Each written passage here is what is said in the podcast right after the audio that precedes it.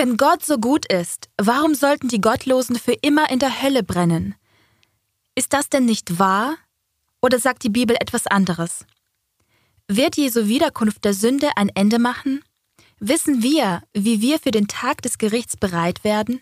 Hallo, mein Name ist Kami Uedman und zusammen wollen wir uns bei Unlocking Bible Prophecies wieder auf die Suche nach erstaunlichen biblischen Antworten auf diese und viele andere entscheidende Fragen machen. Weltweit nimmt das Chaos zu. Wieder gab es Berichte über ein Heckenschützen. Politische Zerwürfnisse und eine weltweite Pandemie erschüttern die Welt. Man hat das Gefühl, dass die Welt untergeht. Steuern wir auf eine neue Weltordnung zu? Was geschieht noch? Machen Sie sich mit der internationalen Sprecherin Cami Oatman auf, die biblische Wahrheit zu entschlüsseln und entscheidende Antworten zu entdecken. Bei ihren Reisen in die ganze Welt konnte sie oft unter Lebensgefahr unglaubliche Wunder festhalten. Seien Sie dabei bei Unlocking Bible Prophecies 2.0. Wir stellen Ihnen göttliche Anweisungen vor, um uns unbeschadet durch das zu bringen, was noch vor uns liegt.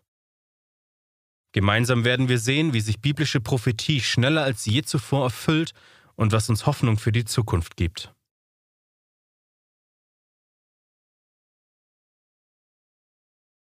Herzlich willkommen bei Unlocking Bible Prophecies und unserer Entdeckungstour quer durch die Bibel. Letztes Mal haben wir eines ihrer Hauptthemen, die größte Rettungsgeschichte aller Zeiten, beleuchtet, nämlich das zweite Kommen Jesu Christi. Die Bibel lehrt deutlich, dass dieser großartige Höhepunkt beileibe nicht geheim, sondern eine sichtbare und hörbare Wiederkunft ist. Ich sehne mich nach diesem Tag. Ich hoffe, ihr auch, Freunde. Es ist wirklich viel Merkwürdiges über die Themen Gericht, Hölle und das Millennium im Umlauf. Würde es dich schockieren zu erfahren, dass die Vorstellung der meisten Christen von der Hölle der griechischen Mythologie entstammt und nichts mit den Lehren der Bibel zu tun hat?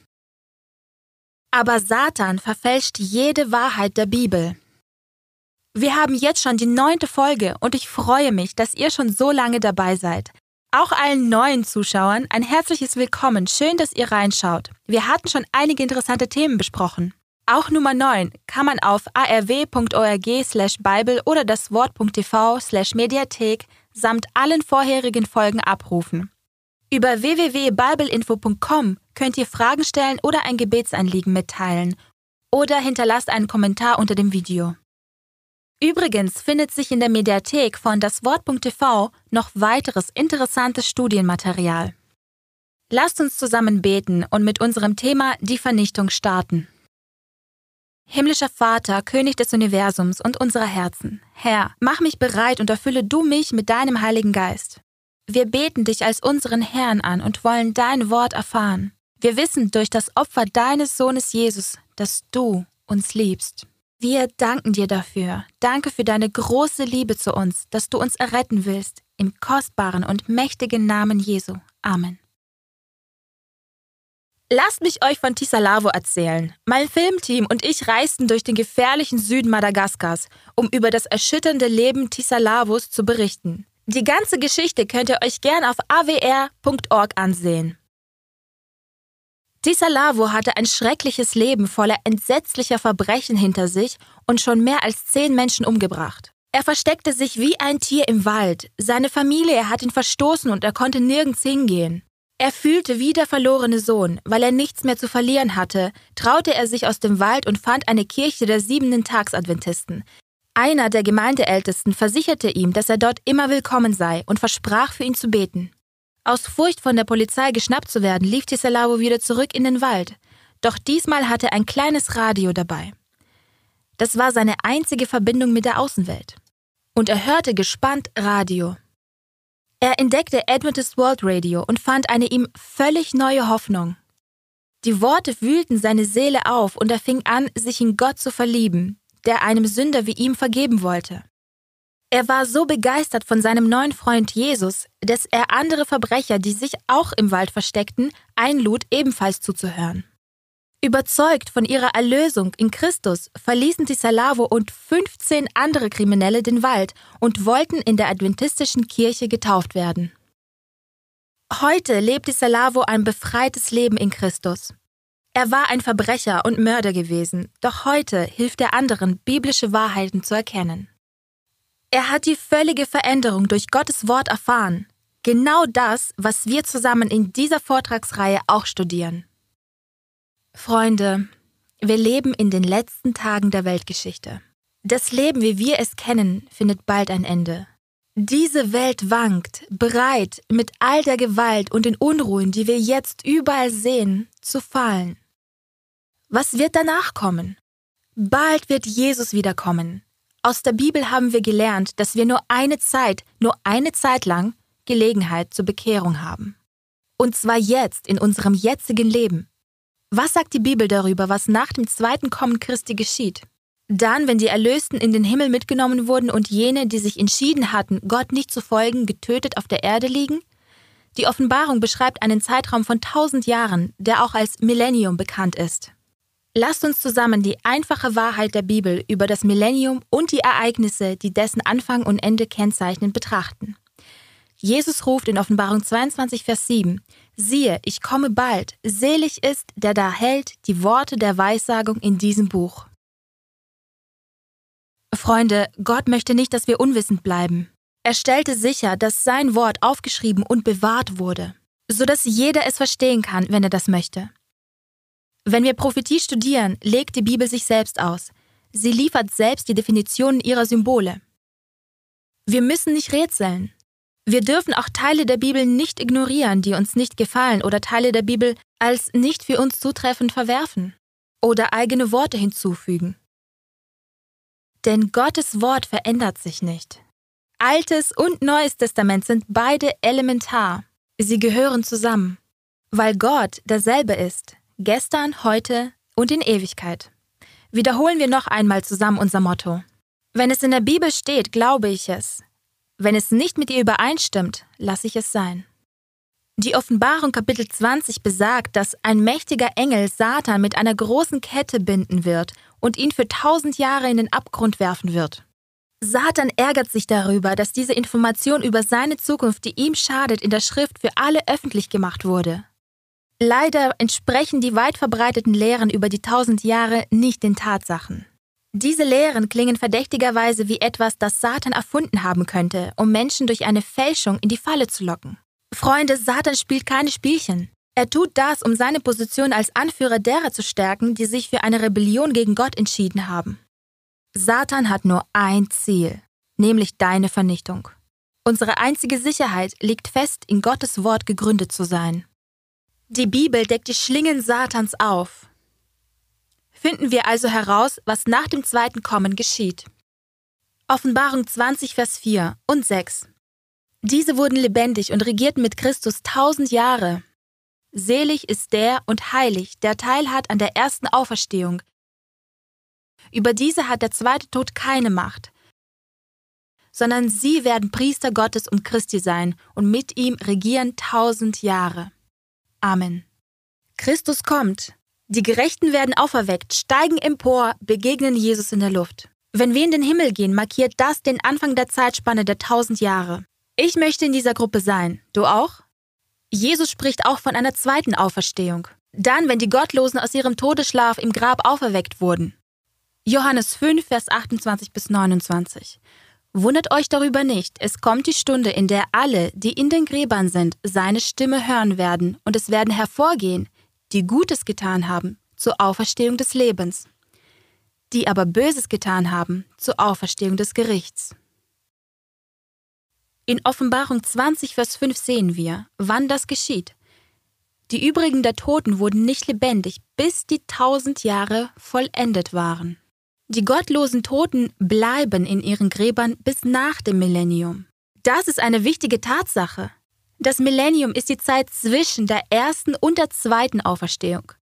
Ein großartiges Ereignis findet bei der ersten Auferstehung statt, nämlich die Wiederkunft Christi. Wir lesen in 1. Thessalonicher 4, Vers 16. Denn er selbst, der Herr, wird mit einem Feldgeschrei und der Stimme des Erzengels und mit der Posaune Gottes herniederkommen vom Himmel, und die Toten in Christo werden auferstehen zuerst. Jesus kommt, um sein Volk zu retten, alle, die ihn liebten und seinen Wegen folgten. Den Heiligen, die aus den Gräbern auferstanden sind und den Heiligen, die bei Jesu Wiederkunft lebendig sind, wird augenblicklich ein vollkommener, unsterblicher Körper gegeben. Ich kann es kaum abwarten. 1. Korinther 15, 51 bis 52. Siehe, ich sage euch ein Geheimnis. Wir werden nicht alle entschlafen, wir werden aber alle verwandelt werden. In einem Nu, in einem Augenblick bei der letzten Posaune. Denn Posaunen wird es und die Toten werden auferweckt werden. Unvergänglich sein und wir werden verwandelt werden. 2. Thessalonicher 2, Vers 8 sagt uns, was mit den Gottlosen geschieht, wenn Jesus wiederkommt. Und dann wird der Gesetzlose geoffenbart werden, den der Herr Jesus verzehren wird durch den Hauch seines Mundes und vernichten durch die Erscheinung seiner Ankunft. Offenbarung 20, Vers 5 Die übrigen der Toten wurden nicht lebendig, bis die tausend Jahre vollendet waren. Die Übeltäter aller Zeitalter bleiben bis zum Ende der tausend Jahre tot in ihren Gräbern. Gehen wir noch einmal kurz die Ereignisse durch, die den Beginn der tausend Jahre einläuten. Zuerst das zweite Kommen Jesu für seine Heiligen, wenn die gerechten Toten auferweckt werden und mit den gerechten Lebenden unsterblich werden. Alle Gerechten werden mit den Wolken entrückt, um Christus in der Luft zu begegnen und endlich in den Himmel zu kommen. Durch die Wiederkunft des Herrn werden die Gottlosen getötet, die gottlosen Toten bleiben auch tot. Satan ist gezwungen, auf einer zerstörten Erde zu bleiben, hier beschreibt Jeremia, was er in einer Vision über die Erde gleich nach dem Kommen Jesu sah. Jeremia 25, Vers 33. Und an jenem Tag werden die vom Herrn Erschlagenen daliegen, von einem Ende der Erde bis zum anderen. Sie werden nicht beklagt, nicht gesammelt und nicht begraben werden. Zu Dünger auf dem Erdboden sollen sie werden. Jeremia sah hier Leichen, die die Erde bedeckten. Niemand begrub oder beweinte sie. Der Grund dafür ist einfach. Es war kein Lebender mehr übrig, um zu trauern oder ein Begräbnis durchzuführen, denn während der tausend Jahre sind die Erlösten alle im Himmel und die Gottlosen alle tot. Einige von ihnen haben gedacht, dass es während der tausend Jahre noch eine zweite Chance geben würde, aber dieser Text zeigt deutlich, dass es keine zweite Chance gibt. Alle Verlorenen bleiben die ganzen tausend Jahre hindurch tot. Leichen bedecken die Erdoberfläche und keiner ist da, sie zu beklagen oder zu begraben. Jeremia 4, Vers 23 und 25 gibt uns noch weitere Einzelheiten über das Millennium. Vers 23 Ich schaute zur Erde, doch siehe, sie war wüst und leer, und zum Himmel, aber sein Licht war verschwunden. Vers 25. Ich schaute und siehe, da war kein Mensch mehr und alle Vögel des Himmels waren verschwunden. Gehen wir zu Jesaja 24, Vers 3 und 19. Völlig ausgeleert wird die Erde und geplündert, denn der Herr hat dieses Wort geredet. Vers 19. Die Erde wird krachend zerbersten, die Erde wird reißen und bersten, die Erde wird hin und her schwanken. Diese Verse stellen ein lebendiges Bild von der Zerstörung der Erde vor Augen. Die Bibel spricht von einem Abgrund, in dem der Teufel für tausend Jahre gebunden ist. Offenbarung 20, Vers 1 bis 3. Und ich sah einen Engel aus dem Himmel herabsteigen, der hatte den Schlüssel des Abgrundes und eine große Kette in seiner Hand, und er ergriff den Drachen, die alte Schlange. Wer ist der Drachen? Die der Teufel und der Satan ist, und band ihn für tausend Jahre und warf ihn in den Abgrund und schloss ihn ein und versiegelte über ihm. Wenn man diese Texte vergleicht, kann man sehen, dass der Abgrund die Erde ist, die durch Katastrophen zerstört wurde. Es herrscht völlige Dunkelheit und kein Mensch lebt mehr. Der Drache, Satan, ist gebunden. Offenbarung 20, Vers 3. Damit er die Völker nicht mehr verführen kann, bis die tausend Jahre vollendet sind. Hm. Und nach diesen muss er für kurze Zeit losgelassen werden. Jetzt ist die Zeit für Satan gekommen, sich an seine bösen Taten zu erinnern und das Ergebnis davon zu betrachten. Ihn buchstäblich an einer Kette in einen Abgrund zu sperren, würde ihn nicht von seinem bösen Werk abhalten, aber ihm die Menschen wegnehmen, hält ihn ab. Er kann niemanden mehr in Versuchung führen oder betrügen, denn die Gottlosen auf der Erde sind tot und die Gerechten im Himmel.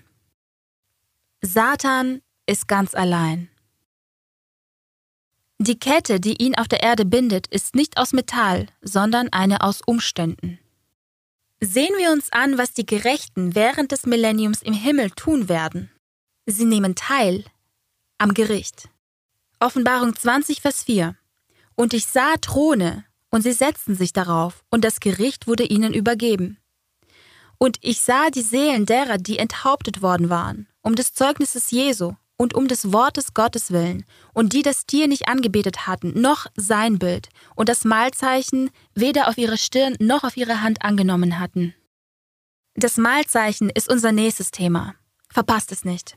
Und sie wurden lebendig und regierten die tausend Jahre mit Christus. An diesem Gericht, das im Himmel stattfindet, nehmen die Heiligen während des Millenniums teil. Sehen wir uns an, was dieses Gericht tatsächlich ist und was es nicht ist. Zuerst einmal geht es nicht um die geretteten Erlösten.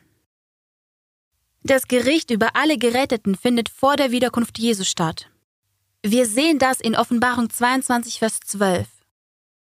Siehe, ich komme bald und mein Lohn mit mir, um einem jeden zu vergelten, wie sein Werk ist. Jesus bringt also den Lohn des ewigen Lebens denen, die schon gerichtet wurden und als treue Nachfolger Christi ermittelt wurden. Zweitens betrifft dieses Gericht ausschließlich die Gottlosen, die während des Millenniums tot sind. Offenbarung 20, Vers 12 besagt, Und ich sah die Toten, kleine und große, vor Gott stehen. Und es wurden Bücher geöffnet, und ein anderes Buch wurde geöffnet. Das ist das Buch des Lebens. Und die Toten wurden gerichtet gemäß ihren Werken, entsprechend dem, was in den Büchern geschrieben stand. Die Erlösten im Himmel werden genauen Einblick erhalten, warum Menschen verloren gingen. Drittens entscheidet dieses Gericht über die Höhe der Bestrafung der Verlorenen, Satan und seine Engel eingeschlossen. Es wird auch klarstellen, warum einige, die wir lieben, nicht im Himmel sein werden. Zuletzt ist das Ziel dieses Gerichts, das zerstörerische Sündenproblem ein für allemal zu beseitigen. Menschen und Engel verstehen und bekennen freimütig, dass Gott die ganze Zeit liebevoll, gerecht und ehrenhaft war. So wird sein Charakter am Ende gerechtfertigt. Das Gericht in all seinen Phasen klärt das für Menschen und Engel. Alle unsere Fragen werden gründlich beantwortet werden. Gott versteht alles schon völlig. Es hat für ihn keinen Nutzen, aber für uns. Er ist so barmherzig. Fassen wir die Umstände und Ereignisse während der tausend Jahre zusammen. Die Heiligen nehmen im Himmel teil am Gericht über die Gottlosen. Während die Erde verwüstet in tiefer Finsternis daliegt und völlig menschenleer ist. Doch Satan und seine Engel sind gezwungen, auf der Erde zu bleiben, da er gebunden ist. Über das Ende der tausend Jahre schreibt Johannes in Offenbarung 21, Vers 2. Und ich, Johannes, sah die heilige Stadt, das neue Jerusalem, von Gott aus dem Himmel herabsteigen, zubereitet wie eine für ihren Mann geschmückte Braut.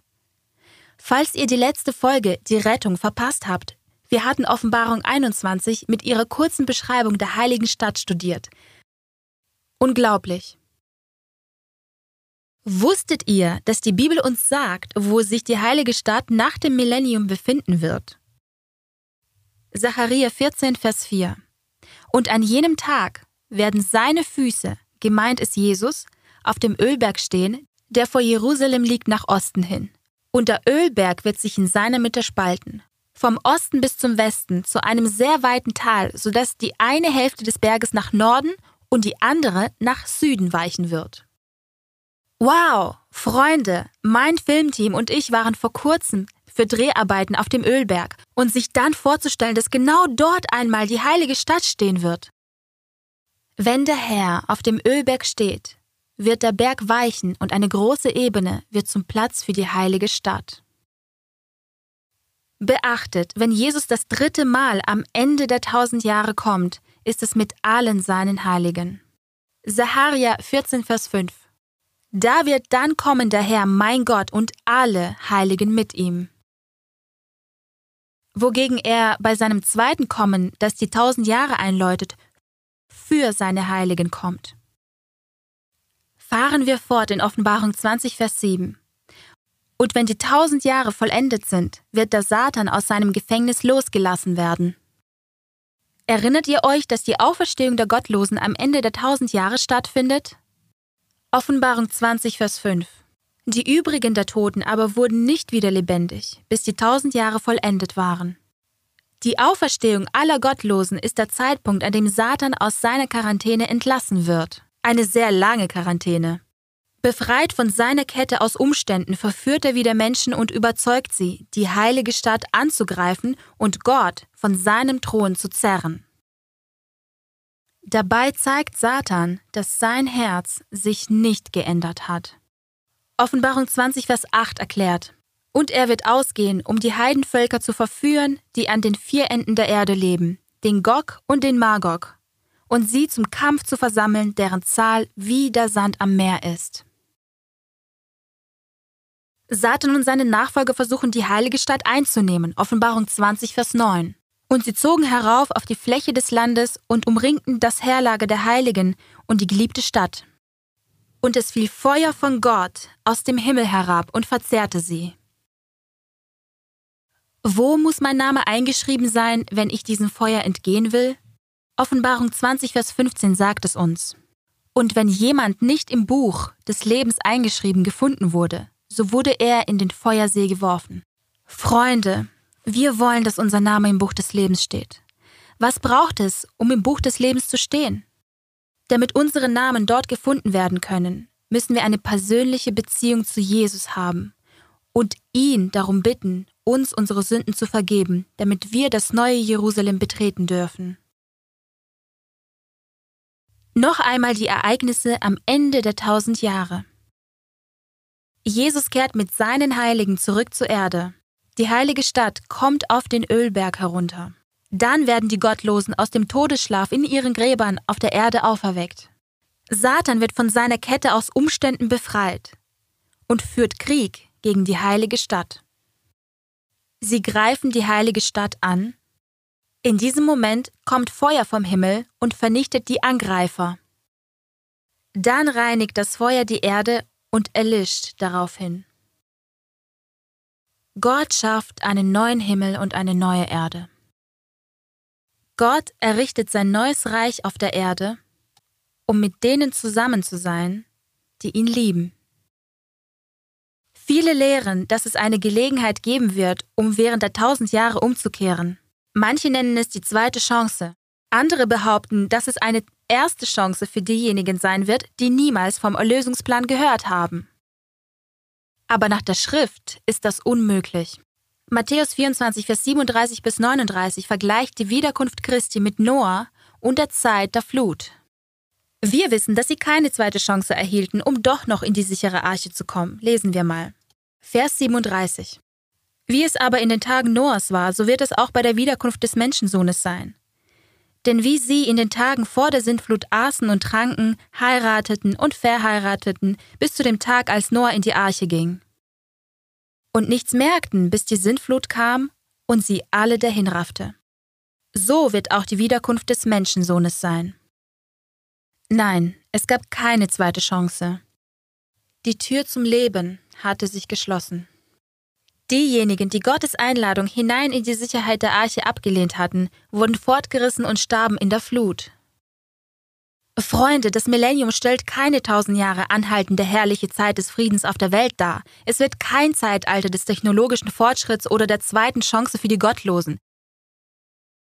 Die ganze Menschheit wird sich nicht bekehren, weder zuvor, noch währenddessen, noch danach noch sind Christus oder seine Erlösten während der tausend Jahre auf der Erde. Die Wahrheit ist vielmehr, dass Jesus nicht zurückkehren wird, bis alle sein wunderbares Angebot der Erlösung gehört haben. Jeder Mensch wird sich entweder dafür oder dagegen entscheiden. Matthäus 24, Vers 14 besagt, Und es wird gepredigt werden, dies Evangelium vom Reich in der ganzen Welt zum Zeugnis für alle Völker und dann wird das Ende kommen. Gerade jetzt, heute, seid ihr in diesem Augenblick Teil der Erfüllung dieser Prophetie. Diese Evangeliumsbotschaft kann in jeder Zeitzone weltweit empfangen werden. Gott tut etwas Spektakuläres. Nun, warum lässt Gott die Verlorenen auferstehen? Nur um sie anschließend zu vernichten? Die Verlorenen müssen persönlich vor dem Richterstuhl Gottes erscheinen. Jeder muss den Beweis in den himmlischen Büchern sehen, die den Grund festhalten, warum sie sich außerhalb der heiligen Stadt befinden. Mit den Tatsachen vor ihren Augen werden sie anerkennen, dass Gott in all seinen Gerichten gerecht und wahrhaftig ist. Römer 14, Vers 10 bis 12 sagt, Du aber, was richtest du deinen Bruder? Oder du, was verachtest du deinen Bruder? Wir werden ja alle vor dem Richterstuhl des Christus erscheinen, denn es steht geschrieben, so wahr ich lebe, spricht der Herr, jedes, jedes Knie soll sich mir beugen, und jede Zunge wird Gott bekennen. So wird also jeder von uns für sich selbst Gott Rechenschaft geben. Offenbarung 19, Vers 2 Denn wahrhaftig und gerecht sind seine Gerichte, denn er hat die große Hure gerichtet, welche die Erde verderbte mit ihrer Unzucht, und hat das Blut seiner Knechte von ihrer Hand gefordert. Verpasst keinesfalls unsere übernächste Folge, die Hure. Die Erlösten werden zeugen, dass diejenigen, die sie lieben, sich sogar dann immer noch für die Rebellion gegen Gott entscheiden, wenn sie den machtvollen Beweis für Gottes Existenz vor sich sehen. Man könnte nicht mehr zu ihrer Rettung tun. Die zweite Auferstehung ermöglicht es dem Universum zu sehen, wie weit Satan und Sünder gehen werden. Im vollen Bewusstsein, dass Gott auf dem Thron sitzt, versuchen die Gottlosen immer noch, ihn und seine Nachfolger zu vernichten. Es ist jetzt für alle offensichtlich, dass das Leben selbst bedroht ist, wenn den Verlorenen erlaubt würde zu leben. Mit dieser finalen Demonstration beweist Gott, dass er gnädig und gerecht ist um Satan und Sünder zu vernichten. Nun werden die Erlösten und der Rest des Universums für immer sicher sein, so wie Gott es in Nahum 1 Vers 9 versprochen hat. Es wird das Unglück nicht zweimal kommen. Amen. Das Feuer von Gott wird alle Sünde vernichten und dabei die Erde reinigen. Nehmen wir uns etwas Zeit, um zu sehen, was die Bibel über dieses Feuer sagt, das allgemein als Hölle bezeichnet wird. In sehr anschaulicher Sprache nennt die Bibel es wiederholt den Feuersee und die Strafe für die Nichtgeretteten. In der Offenbarung erwähnt Jesus den Feuersee 15 Mal. Also wird Johannes wissen, dass das Feuer kein Märchen ist, sondern notwendig, um die Sünde für immer zu beseitigen. Viele Leute sind geschockt, wenn sie in Offenbarung 20, Vers 10 lesen, dass die Verlorenen von Ewigkeit zu Ewigkeit Tag und Nacht gequält werden. Denn solche Worte erfüllen das Denken mit beängstigenden Fragen nach Gottes Gnade und Gerechtigkeit. Werden die Gottlosen, unabhängig von der Schwere oder Menge ihrer Sünden, für immer bestraft? Verdient ein Sünder, der vor 3000 Jahren starb, 3000 Jahre mehr Strafe als jemand, der heute stirbt und wegen der gleichen Sünde verloren ist? Wie kann Gott die Sünde für immer beseitigen, wenn Sünder am Leben erhalten und irgendwo gequält werden, während sie ewig brennen und im Feuer schreien? Wann werden die Gottlosen im Feuer bestraft werden? 2. Petrus 2, Vers 9. Der Herr weiß die Gottesfürchtigen aus der Versuchung zu retten, die Ungerechten aber aufzubewahren für den Tag des Gerichts, wenn sie bestraft werden. Wann ist der Tag des Gerichts? Johannes 12, Vers 48. Das wird ihn richten am letzten Tag, Matthäus 13, 40 bis 42 erwähnt, am Ende der Welt. Uns würde nicht in den Sinn kommen, jemanden ohne Verhandlung oder Urteil ins Gefängnis zu schicken. Noch wird Gott sein Volk bestrafen, bis sie ihm vor seinem Thron im letzten Gericht am Ende der Welt gegenüberstehen. Aber wenn die gottlosen Toten schon heute im Höhlenfeuer winden würden, wieso bräuchte man in der Zukunft noch ein Gericht? Aber nachdem die Gottlosen erst am Tag des Gerichts am Ende der Welt in der Hölle bestraft werden, Wie viele Seelen sind dann jetzt noch in der Hölle? Keine einzige. Null. Alle gottlosen Toten sind jetzt in ihren Gräbern und warten auf die Auferstehung des Gerichts am Ende der tausend Jahre. In der Folge Das Grab haben wir gelesen, dass der Tod in der Bibel mindestens 50 Mal Schlaf genannt wird. Wie in Daniel 12, Vers 2, und viele, die im Staub der Erde schlafen, werden aufwachen. Psalm 104, 29. Nimmst du weg ihren Odem, so vergehen sie und werden wieder Staub. Oder Prediger 9, Vers 5. Die Toten aber wissen nichts. Es gibt keine Seele, die zum Himmel schwebt oder in die Hölle geworfen wird. Nein. Wenn die Gottlosen also beim Tod nicht in die Hölle gehen, wohin gehen sie dann? Hiob 21, 30 und 32. Die Gottlosen sind für den Tag der Vernichtung aufgehoben. Sie werden hervorgebracht werden am Tag des Zorns, doch wird er zu Grabe getragen und wird im Grab bleiben. Beachtet, dass der Gerechte und der Gottlose unterschiedlichen Lohn erhalten. Römer 6, Vers 23. Denn der Sünde Sold ist der Tod. Die Gabe Gottes aber ist das ewige Leben in Christus Jesus, unserem Herrn. Die Gerechten erhalten ewiges Leben, während die Gottlosen den Tod erhalten. Aber der Lohn der Gottlosen ist nicht ewige Qual. Sie empfangen die Endgültigkeit des Todes, aus dem es keine Auferstehung mehr gibt. Das Wort Gottes sagt, dass der Lohn der Sünde nicht ein Brennen in den Flammen des Höllenfeuers für alle Ewigkeit ist, sondern es ist ein dauerhaftes Ausgelöschtsein. Der Unterschied zwischen dem ersten Tod und dem zweiten Tod besteht darin, dass es keine Auferstehung vom zweiten Tod gibt. Es ist endgültig. Das Feuer kommt von oben, um die Gottlosen auf der Erde zu verzerren. Es ist nicht die volkstümliche Vorstellung, dass es irgendwo da unten ein schwelendes Höllenfeuer gibt. Nein. Schau in Offenbarung 20, Vers 9. Wir müssen immer die Bibel antworten lassen. Und es fiel Feuer von Gott aus dem Himmel herab und verzehrte sie. Viele Seelen sagen, Entschuldigung, viele Menschen sagen, dass die Seelen nie sterben. Aber was sagt Gott? Hesekiel 18,20 Die Seele, die sündigt, die soll sterben. Das ist eindeutig. Am Ende des Millenniums kommt die heilige Stadt, das neue Jerusalem, mit allen Heiligen vom Himmel herab und befindet sich auf den Ölberg. Die Gottlosen aller Zeiten werden auferweckt und Satan führt ihren dramatischen Versuch, die Stadt und Gottes Thron zu erobern an.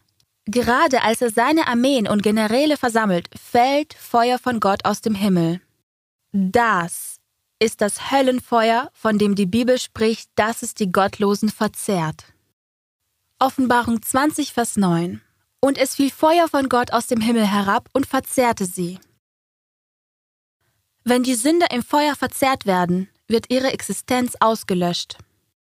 Wenn nämlich einmal die Gräber der Gottlosen offen sind, kommt das Feuer herab und verwandelt die Erdoberfläche in einen Feuersee, der die Bösen vollständig vernichtet. Dann werden die Sanftmütigen eine gereinigte, wunderschöne neue Erde erben. Sünde ist für immer verschwunden. Gott bestraft jetzt gottlose Menschen nicht unbarmherzig im Feuer. Ganz und gar nicht. In 2. Petrus 3, Vers 10 wird dieses Feuer beschrieben. Die Elemente aber werden vor Hitze schmelzen, und die Erde und die Werke, die darauf sind, werden nicht mehr zu finden sein. Das Höllenfeuer wird die ganze Erde bedecken und alles auf dem Angesicht der Erde verbrennen. Maleachi 3, Vers 19 beschreibt das Feuer folgendermaßen. Denn siehe, der Tag kommt, brennend wie ein Ofen, da werden alle Übermütigen und alle, die gesetzlos handeln, wie Stoppeln sein. Und der kommende Tag wird sie verbrennen, spricht der Herr der Herrscharen, so dass ihnen weder Wurzel noch Zweig übrig bleibt. Okay, brennend wie ein Ofen. Alle, die sich für Satans böse Wege entschieden haben, werden zu Stoppeln, wie trockener Zunder. Dieses Feuer wird sie alle verbrennen. Die Vorsilbe fair in verbrennen bedeutet völlig. Zu 100 Prozent. Das Feuer von Gott verrichtet sein Werk, vernichtet die Gottlosen und sie sind nicht mehr. Ansonsten würde Sünde sich wie Krebs verbreiten und das ganze Universum bedrohen. Wenn ich nämlich an meiner Sünde festhalte, muss ich mit ihr vernichtet werden. Gott kann es nicht zulassen, dass die Sünde verewigt wird. Denkt einmal drüber nach. Wenn es eine ewige Qual gäbe, würde die Sünde ewig fortbestehen. Aber das Erste ist vergangen. Es wird keine Ausnahme gemacht, um die Hölle irgendwo im Universum am Brennen zu halten. Gottes Plan ist es, die Sünde komplett aus dem Universum zu beseitigen. Eine ewig brennende Hölle würde Sünde und das Böse ewig fortbestehen lassen. Als ständiges Mahnmal von Schmerz und Trauer und offen gesagt, es würde auch Satan am Leben erhalten. In den reinigenden Flammen werden die Gottlosen endlich vernichtet. Wurzel und Zweig. Satan als Wurzel und seine Nachfolger als Zweige. Das Böse ist für immer ausgelöscht. Jesaja 47, Vers 14. Siehe, wie Stoppeln sind die geworden, das Feuer hat sie verbrannt, sie können ihr Leben nicht retten aus der Gewalt der Flamme. Es gibt keine Glut, um sich zu wärmen, kein Feuer, um davor zu sitzen. Niemand kann Gottes Feuer entkommen. Aber wenn das Böse verbrannt ist, geht das Feuer aus und es bleibt keine Glut zurück. Das ist Gottes Gnade. Das Feuer erlischt. Maleachi 3,21 Und ihr werdet die Gesetzlosen zertreten, denn sie werden wie Asche sein unter euren Fußsohlen an dem Tag, den ich machen werde, spricht der Herr der Herrscharen. Freunde, lasst mich hier innehalten. Denkt daran, dass ihr das alles vermeiden könnt. Denn noch ist Zeit, sich für Gottes Weg zu entscheiden und einmal in den Toren der Stadt zu sein. Ihr seid nicht verdammt zur Hölle. Das ewige Paradies ist eure Entscheidung. Ergreift es. König David sagt im Psalm nur noch eine kurze Zeit, so wird der Gottlose nicht mehr sein. Lesen wir Psalm 37, Vers 10 und 20. Nur noch eine kurze Zeit, so wird der Gottlose nicht mehr sein und wenn du dich nach seiner Wohnung erkundigst, ist er nicht mehr da. Vers 20 Aber die Gottlosen werden umkommen, und die Feinde des Herrn sind wie die Pracht der Auen, sie vergehen, im Rauch vergehen sie. Die Gottlosen werden also nicht gefunden, weil sie im Rauch aufgegangen sind. Wir können deutlich sehen, dass diese menschengemachte Vorstellung, die darstellt, wie die Bösen irgendwo in der Hölle um Gnade rufen, eine Lüge ist. Die Schrift lehrt, dass sie zu Asche werden und für immer im Rauch verschwinden. Dann ist es für immer vorbei, erledigt.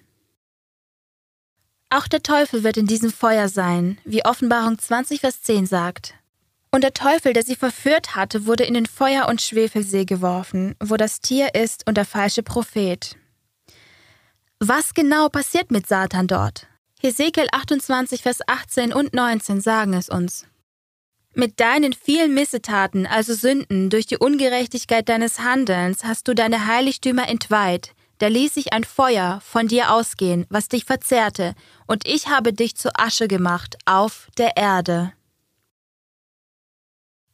Alle, die dich kennen unter den Völkern, entsetzten sich über dich und du bist zum Schrecken geworden und bist für immer dahin. Der Lohn der Sünde ist ewiger Tod und nicht ewige Qual, wie Satan uns glauben machen möchte. Satan möchte nämlich Gottes Charakter verleumden und uns dazu bringen, uns vor Gott zu fürchten. Deshalb verbreitet er ständig Lügen. Wie im 14. Jahrhundert als die heidnisch-römische Erfindung des Fegefeuers in die römisch-katholische Kirche aufgenommen wurde, um die abergläubischen Massen zu schrecken. Durch diese Irrlehre wird die Existenz eines Ortes der Qual gefördert. Unsterbliche Seelen sind in einem Limbo irgendwo, um dort für ihre Sünden Qualen zu erleiden. Wenn sie dann von ihrer Beflecktheit gereinigt sind, dann und nur dann werden sie in den Himmel gelassen. Es wird geglaubt, dass Geldzahlungen an das System der römisch-katholischen Kirche aus diesen Flammen befreien könnten. Ein populäres Buch von Jonathan Edwards zu Deutsch Sünder in der Hand eines zornigen Gottes, sieht Gott als Strippenzieher, der einen großartigen Plan für die Menschheit hat. Er glaubt, dass ein wütender Gott dort droben uns aus einer Laune heraus vernichten kann. Er liefert grauenvolle Details, wie Gott einen Sünder über den feurigen Pfuhl der Hölle hält. Jeden Augenblick könnte er loslassen und der Sünde würde in das Flammenmeer fallen. Er sagt, Gott hält dich wie ein ekliges Insekt über dem Feuer. Er verabscheut dich. Seine menschengemachte Vorstellung wurde 1741 verbreitet, als er in Connecticut Pastor war. Seine Ideologie wird immer noch in der Religionswissenschaft verwendet.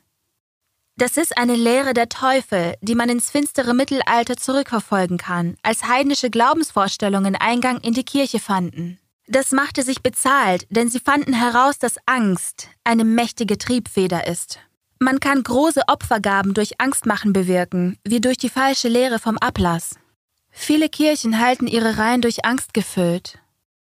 Freunde, wenn wir unsere Bibel lesen, sehen wir, dass der Gott des Himmels nicht so ist. Stattdessen geht es bei ihm alles über Liebe, Barmherzigkeit und Frieden, nicht Angst. Satan stellt Gott falsch dar. Wie tragisch, dass Jesus eine Lehre von ewiger Qual zugeschrieben wird, obwohl er etwas völlig anderes lehrte. Könntest du es aushalten, dein Kind auch nur eine Stunde brennen zu sehen, sogar für ein entsetzliches Verbrechen? Wenn dein Kind nicht gehorcht, würde es dir doch nicht im Traum einfallen, es ununterbrochen für ein Jahr, einen Monat, eine Woche oder sogar für eine Stunde zu schlagen. Und doch beschuldigen Menschen unseren lieben Gott, den Vater, seine ungehorsamen Kinder für alle Ewigkeit brennen zu lassen. Ewige Qual ist keine biblische Lehre, sondern eine Lüge. Lasst mich jemanden zitieren, der die verstörende Idee lehrt, dass die ständige Qual der Bösen im Feuer den Heiligen ewig irgendwie Freude beschert. Dr. Samuel Hopkins verfasste das. Der Anblick der Höllenqualen wird das Glück der Heiligen für immer erhöhen. Wenn sie die anderen, die so sind, wie sie sind und unter den gleichen Umständen geboren wurden, in solches Elend geworfen sehen, wird ihnen zu Bewusstsein gebracht, wie glücklich sie sind. Hm, was? Mich würde das nicht glücklich machen? Wo findet man solche Lehren in der Bibel? Werden die Heiligen im Himmel ihre Emotionen verlieren, mit Mitleid oder Mitgefühl oder auch nur mitmenschliche Empfindung? Hat Gott Freude am Quälen? Niemals! Hesekiel 33, Vers 11 sagt, So spricht zu ihnen, so wahr ich lebe, spricht Gott der Herr.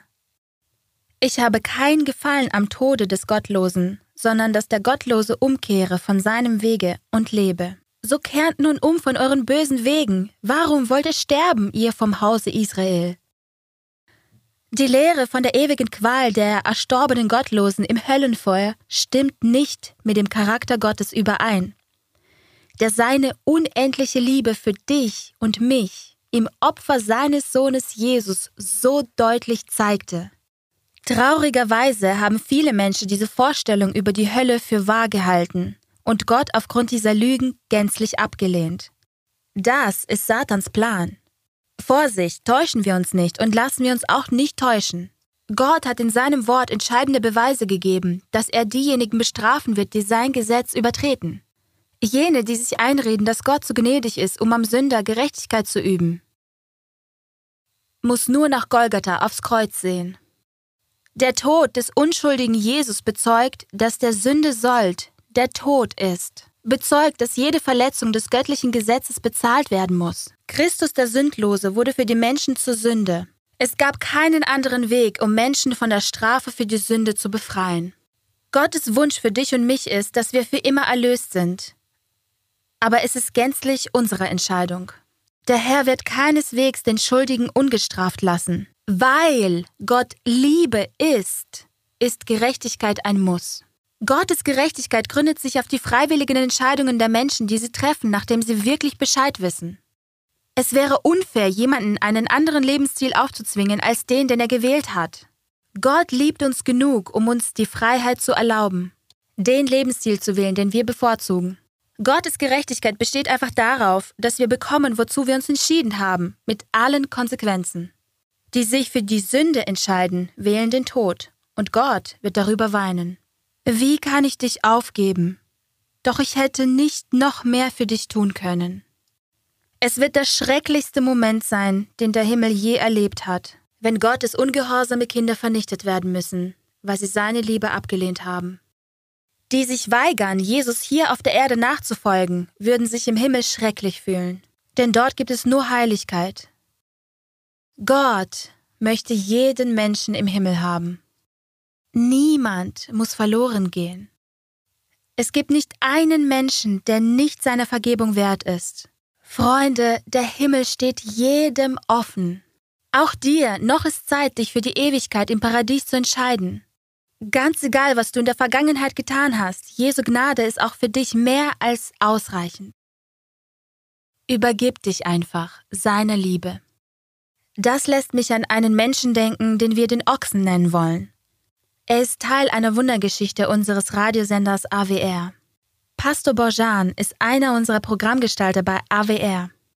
Es ist noch nicht lange her, da erhielt er einen Telefonanruf. Am anderen Ende hört er eine sehr leise Stimme flüstern. Ich habe nur zwei Minuten. Sind Sie der Pastor, der diese Botschaften der Hoffnung weitergibt? Der Pastor bejahte. Hören Sie mir gut zu und sagen Sie nichts. Der Mann erzählte dem Pastor, dass er der Befehlshaber einer gut organisierten, gegen die Regierung gerichteten Einheit war, die seit Jahren Angst und Schrecken verbreitete. Ich habe Ihren Radiobotschaften zugehört und es gibt viele Fragen. Würden Sie sich mit mir treffen wollen? Ich werde persönlich für Ihre Sicherheit garantieren, sagte er ihm. Pastor Borjan war erstaunt und schluckte, bevor er einwilligte, diesen General zu treffen. Der Pastor betete um Weisheit und Schutz, als er den Raum betrat, in dem dieser große und mächtige Mann stand. Er verstand sofort, warum man ihn den Ochsen nannte. Er war ein Ochse von einem Mann. In seinem Gesicht hatte ein Leben voller Hass und Verbrechen tiefe Spuren hinterlassen. Schon mit 17 Jahren hatte er sich der Organisation angeschlossen. Jetzt war er im Rentenalter. Nach ein paar gezielten Fragen, um zu sehen, ob es wirklich Pastor Borjan war, begann der Kommandant mit leiser Stimme voller Autorität zu sprechen. Ich war noch nie ein religiöser Mensch, und mein Leben ist voller Verbrechen.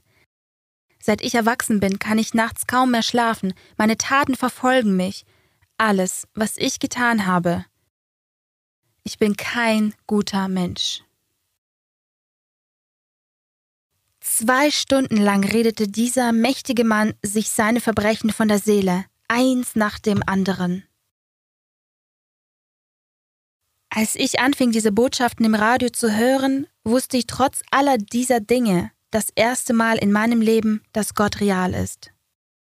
Denn als ich zuhörte, hatte ich dieses seltsame Gefühl von Frieden und der Gegenwart Gottes.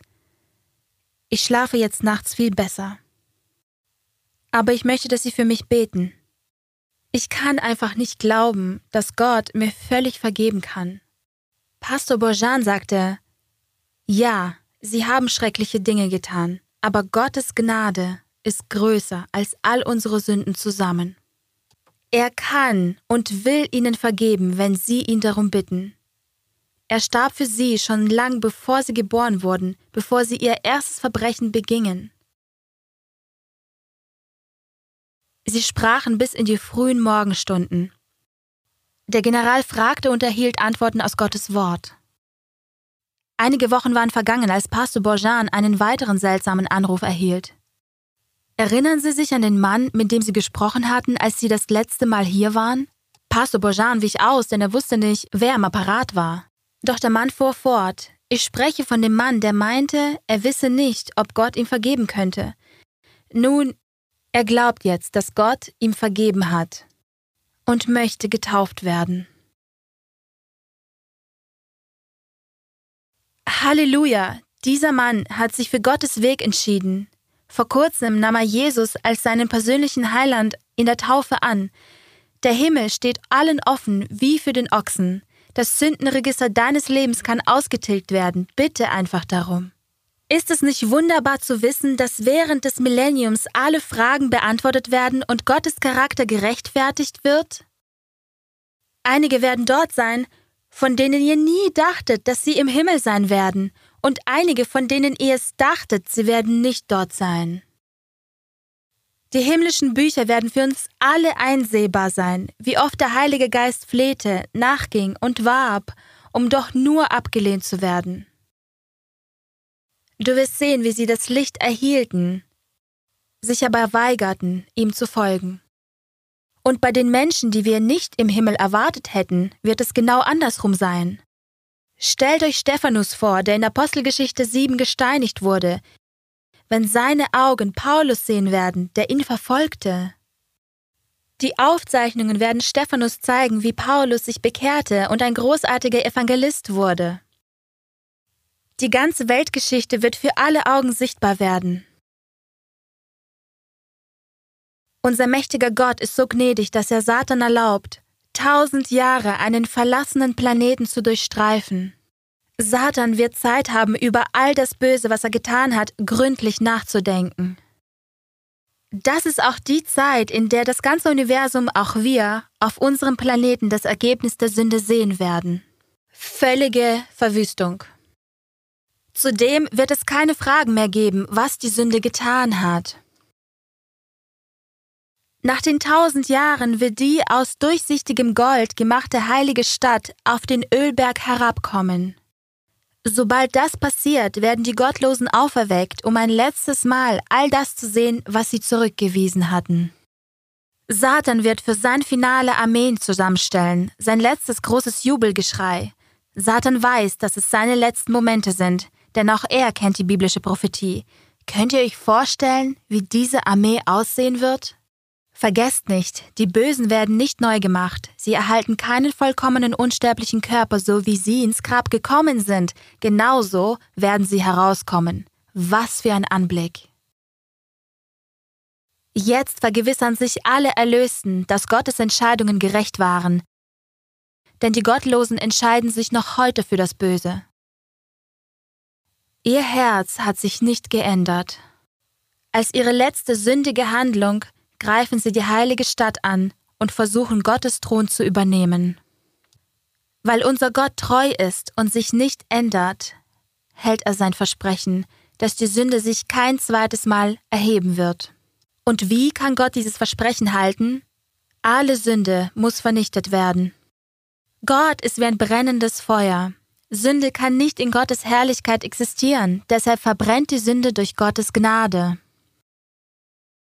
Weil Gott versprochen hat, dass es nie mehr eine weltweite Flut geben wird, benutzt er diesmal Feuer, um die Erde zu reinigen. Wie gnädig, denn Feuer verzehrt rasch. Es brennt wie ein Streichholz, es verbrennt vollständig, um dann für immer zu erlöschen. So werden die letzten Seiten dieser Erdgeschichte nur Asche unter unseren Füßen sein. Ist es nicht erstaunlich, dass wir im Millennium im Grunde Gottes Urteil beurteilen werden? Denkt einmal drüber nach.